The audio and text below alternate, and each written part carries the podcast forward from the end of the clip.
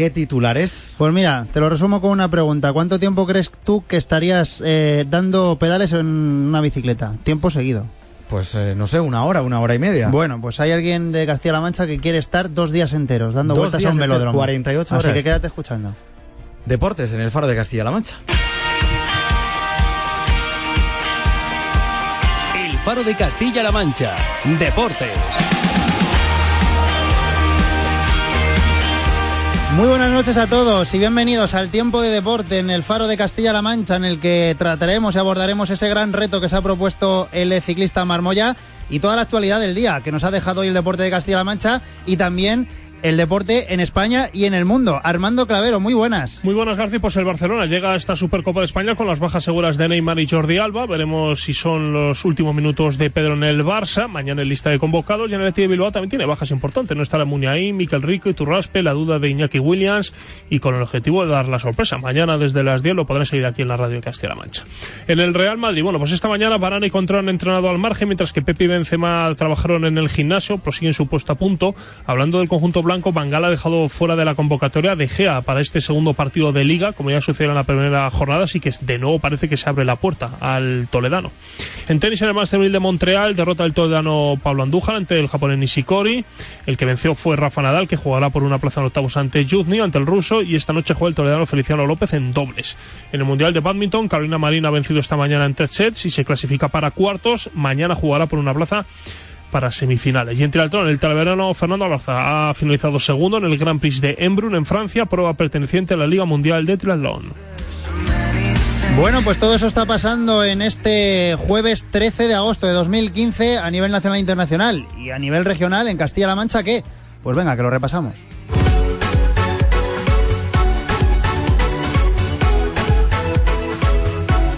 Hoy Armando, la actualidad se centra mucho en temas médicos y en enfermería. Vamos a empezar con el Albacete Balompié, donde la noticia, la buena noticia, tiene nombre propio, Gonzalo. que ha entrenado por primera vez y se espera que incluso llegue el primer partido de liga ante el Nasti. Todo viene por una lesión de tobillo que ya arrastraba de la temporada pasada cuando se lesionó.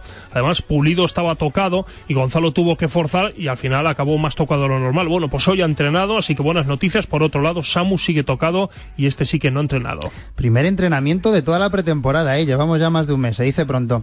De una buena a algunas malas. Por ejemplo, en el Toledo, eh, Pepe Car. Sí, tiene una lumbalgia, estará fuera de los terrenos de juego durante un tiempo. Ayer en el partido ante Leganés se tuvo que retirar al final del partido y esperemos que quede en lo menos posible. Bueno, también se tuvo que retirar, eh, parece algo más serio, en la roda Héctor. Con un pinchazo en el gemelo se tuvo que marchar del amistoso jugado ayer, se le van a hacer pruebas mañana y vamos a ver los resultados porque en función del diagnóstico tendrá un proceso de recuperación u otro. Desde la roda, a pesar de todo, son optimistas. Bueno, eh, aparta- aparcamos ahí el capítulo médico. En el Guadalajara ya es oficial, llevaba a prueba varios días. David Bullo va a formar parte de la plantilla alcarreña. Desde hoy ya es de manera oficial nuevo jugador del Depor. Ha estado la pretemporada prácticamente toda con el equipo alcarreño y al final ha convencido al técnico Manolo Cano. Hoy, por cierto, jornada de multiaventura en la playa de Volarque a pasar el día todos juntos con comida incluida. Bueno, pero además hoy era un día de resaca de partidos amistosos, los contábamos ayer, así que me tienes que actualizar esa particular clasificación que llevas tan al día, porque con los resultados que hubo ayer, clasificación de pretemporada específico, eh, donde dábamos tres puntos, un punto, cero puntos, pero además metíamos ese coeficiente de corrección en función de la categoría del rival, eh, ha habido variaciones, ¿no? Con los resultados de ayer. alguna que otra variación. Primero recordamos que utilizamos los cinco equipos de segunda B y como tú bien comentabas, son tres puntos la victoria, uno el empate, cero la derrota, pero por ejemplo, damos o restamos cero y medio si el rival juega en categoría superior o inferior. Por ejemplo, victoria del Talavera ante el Leganés, pues son tres puntos y como el Leganés además de categoría superior, pues le damos cero y medio más. Bueno, pues con estos condicionantes nos queda el Deportivo Guadalajara como el mejor equipo. 11 puntos en seis amistosos, lo que es lo mismo, 1,83 puntos por partido.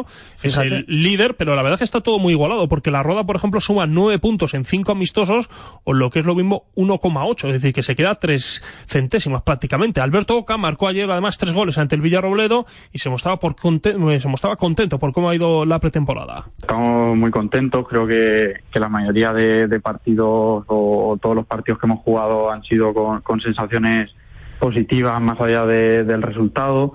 Nos lo tomamos, nos lo tomamos también con, con un poco de, se toma como trabajo de cara a afrontar el partido de liga, que es lo importante. Entonces, el Guadalajara que está sin delanteros y que la gente anda un poco recelosa sobre el nivel que va a tener y la Roda, que es la que ha tardado más en ir cerrando la plantilla, son los que mejor pretemporada han hecho. Después, ¿quién va? Bueno, luego va el Club de Fútbol Talavera, pero si te das cuenta es Depor 1,83, la Roda 1,8, Talavera 12,5 en 7 amistosos, o lo que es lo mismo 1,78. Es decir, que en medio punto están los tres equipos. Hoy ha pasado por primer equipo Perales, marcaba ayer en el amistoso que vencía 1-0 frente al Rayo Vallecano B y lo importante para él formar la base del equipo hemos tenido en pretemporada, hemos hecho una buena pretemporada, hemos sacado buenos resultados, también hemos perdido, pero bueno, que la pretemporada es para coger minutos y para, para ir asentando la base del equipo. Bueno, así que muy bien el Guadalajara, muy bien la Roda, muy bien el Talavera. El Socuellamos, que es el que tenemos como referente, se ha llevado un revés y baja hasta la cuarta posición. Se ha bajado un poquito, 8 puntos en 5 amistosos, 1,6 de media. Cayó ayer ante un equipo de la tercera extremidad como es el Mancha Real y eso le ha hecho retroceder en esta particular clasificación. Eso sí, es un buen aviso para que no haya despistes, Jacinto. Bueno, es un ligero toque de atención, pero como ya te digo, es mejor que pase ahora que no que cuando llegue, cuando de verdad te juegas las habichuelas, que nos pase eso, ¿no? Entonces, pues bueno, pues aprender de lo que hay que, los errores te has llevado al Atlético Mancha Real de, Andalucía, Extremadura. extremeña, efectivamente, andaluza. Bueno, y en esta peculiar clasificación, el que no levanta cabeza, al revés, va, más para abajo es el Toledo, ¿no? Es el Club Deportivo Toledo, efectivamente, que con la derrota de ayer frente al Leganés no suma nada, tampoco resta, pero claro, un partido más que suma, 5,5 puntos en 6 partidos, la media ya no llega ni a un punto por partido, 0,91 puntos. La verdad es que su último fichaje, Chaide, ha pasado por primer equipo y creo que todavía, obviamente, hay mucho tiempo para mejorar que hay bajas y bueno, y aún queda aún queda otro partido de, la pretemporada y yo creo que, tenemos tiempo para eso, para ir encajando las, las fichas y para, para prepararnos bien para, para el primer partido. Pues así está la clasificación de pretemporada. Falta ya de los últimos amistosos que van a ser este fin de semana, aunque luego lo que importa, ya saben, es lo de la liga. Lo prometido es deuda. Vamos a hablar de ciclismo, pero ciclismo de ultrafondo.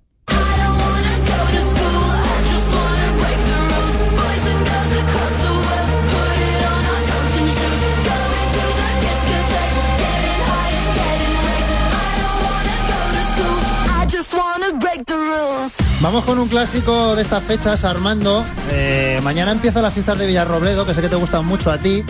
Y siempre para estas fechas, nuestro buen amigo ya, Marmo ya, eh, le da por hacer un reto de estos de, auténtica locura, pero que al final acaba completando. Eh, ¿De qué se trata esta vez? Hablamos de retos a lo largo del año, algunos la verdad es que sorprendentes, pero tengo que reconocer que cada vez nos sorprenden más porque el de el que quiere hacer marca ahora es absolutamente brutal. Es 1100 kilómetros en pista dando vueltas en una bici. Sé que debe tener mucho tiempo libre en mar, porque pasar 1100 kilómetros dando vueltas en una pista yo no sé si físicamente habrá que estar muy bien, pero mentalmente estoy seguro que hay que estar, pero vamos, como Rafa Nadal, porque si no, yo creo que a la cuarta vuelta tiras la bici y ya no puedes más. Y todo porque Fran Vacas consiguió alcanzar en pista cicloturista mil kilómetros sin parar. Y ha dicho, mal, bueno, pues vamos a, intentar batirle. Y va a tratar de superar los 1100 kilómetros, no superando las 48 horas, y lo va a hacer todo en Villarrobledo, en la pista de Villarrobledo. Así que también anima él a todos aquellos que se quieran acercar a darse unas vueltecitas, no muchas, pero por por lo menos algunas con él. Marmo, ya muy buenas. Muy buenas, ¿qué tal? Y dices el. Bueno, nosotros bien, tú supongo que. Muy mal. Eh, muy mal, como dice Armando. muy, muy nervioso y muy loco. bueno, oye, dices en, en tu blog eh, el reto mayor de tu carrera, ¿no? De todos los que llevas hasta ahora. Sí, eh, bueno, esto como, como todo en la vida hay que ir creciendo poquito a poco, ¿no? Entonces, hace dos años empecé aquí en pista con 12 horas. El año pasado multipliqué a 24 y claro, este pues tenemos que seguir multiplicando, ¿no? A 48. Miedo me da entonces seguir con la progresión. Sí. Oye, aquí para prepararnos para una prueba como esta, eh, al final no tiene mucho secreto. El entrenamiento es igual, solo que multiplicando las series, el tiempo, etcétera, etcétera. ¿O no? Cuando llegas a una cantidad de tiempo, digamos, excesiva, por así decir, hay que variar ciertos métodos. Eh, no, realmente el ciclismo larga distancia, cuando superas eh, más o menos una meta de unos 18 horas eh, o así, las pruebas que son superiores a 18 o 20 horas, realmente todos los entrenamientos son iguales, ¿no? Entonces, eh, estoy entrenándome igual este año que el año pasado. Lo único entrenamiento que hay diferente es el psicológico. Sí, porque yo imagino que las piernas llegará un momento en el que tras 15 horas duelen igual que tras ve- 28. Al final llega un momento que dices, mira, no las siento y punto, pero yo sigo. Pero claro, el tema de la mente es que te va a dar tiempo a pensar lo de todo lo que has hecho en, la- en tu vida, lo que vas a hacer y lo que vas a hacer en la siguiente, si hubiera.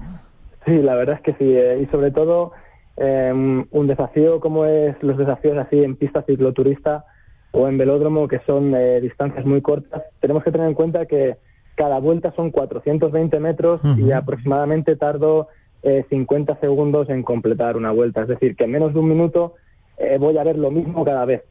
Entonces, psicológicamente es muy, muy duro. Por eso realmente hay muy poca gente en España que, que hace estas locuras, ¿no? Entonces, la mente eh, es lo más complicado en estos desafíos. En ese sentido, eh, mencionas técnicas de relajación eh, para, pues eso, para dejar la mente en blanco. No sé, ¿qué, ¿qué haces en ese sentido previamente para, una vez que te subas encima de la bici, poder estar lo más despejado de mente posible?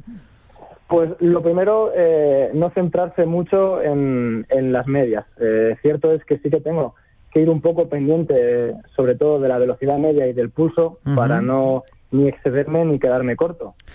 Pero tampoco eh, pensar excesivamente en ello ni en nada. Simplemente ponerte tu música, eh, disfrutar del momento, disfrutar de la gente que te rodea y, pasar el rato. Claro, es que me choca un poco eso porque hoy en día en, en- este mundo, en general en todo, pero también en el ciclismo está todo súper medido. Hace poco eh, Bradley Wiggins eh, lograba lograba el récord de la hora, además en equipo Sky que todo lo mide. Eh, tú al final tienes que tener un poco también calculada eh, la media de velocidad a la que tienes que ir para no exceder las 48 horas. Eh, pues eso, eh, ¿cuándo te puedes relajar un poco? Eh, ¿Cuánto tienes que tardar por vuelta? Al final eso supongo que tú lo has calculado y lo tienes medido, ¿no? Sí, exacto. eh, tampoco, eh, aunque al ser tal, tal cantidad de horas, tampoco vas eh, tan al minuto, pero sí es cierto que eh, tienes que tener un control previo y, y- y una, una pauta para, para que no llegue la hora eh, 42 y veas que te quedan 100 kilómetros aún para terminar y digas, ya físicamente es imposible conseguir el reto, ¿no? Entonces, yo me lo he dividido en bloques de 10, va- eh, de 10 horas, ¿vale? Eh, son cuatro bloques de 10 horas. En el primero rodaré a 30, en el segundo bajaré a 28, luego 24, 24. Entonces, en, en esas 40 horas eh, ya habré conseguido eh, los kilómetros que quiero. Entonces, sobran 8 horas, que es un poco como llamo yo el bonus track, Para disfrutar. que es para, para disfrutar de ellas y para intentar ya dejar el listón un poquito más alto. Bueno, y la gran pregunta, Mar, que nos hacemos todos, 1100 kilómetros, 48 horas. Eh, supongo que no estás 48 horas literalmente dando pedaladas, te dan tiempo para comer, por no hablar de otras cosas. Eh, sí, bueno, eh, a ver, sí, a- hay algo que hay que tener eh, en cuenta, que la gente, mucha gente me lo pregunta. Eh, no, eh, es hora, la bicicleta no se está en 48 horas, porque el cuerpo humano, cuando lleva ya 12 horas eh, dando pedales, eh, se bloquea. Eh, las piernas se, se bloquean para entendernos y se hacen un- una, un- como si fuera un bloque, entonces no te permiten seguir. Es decir, sobre cada 12 horas y luego ir bajando a 10, 8, toca una parada de 10 minutos, 10, 12 minutos de masaje.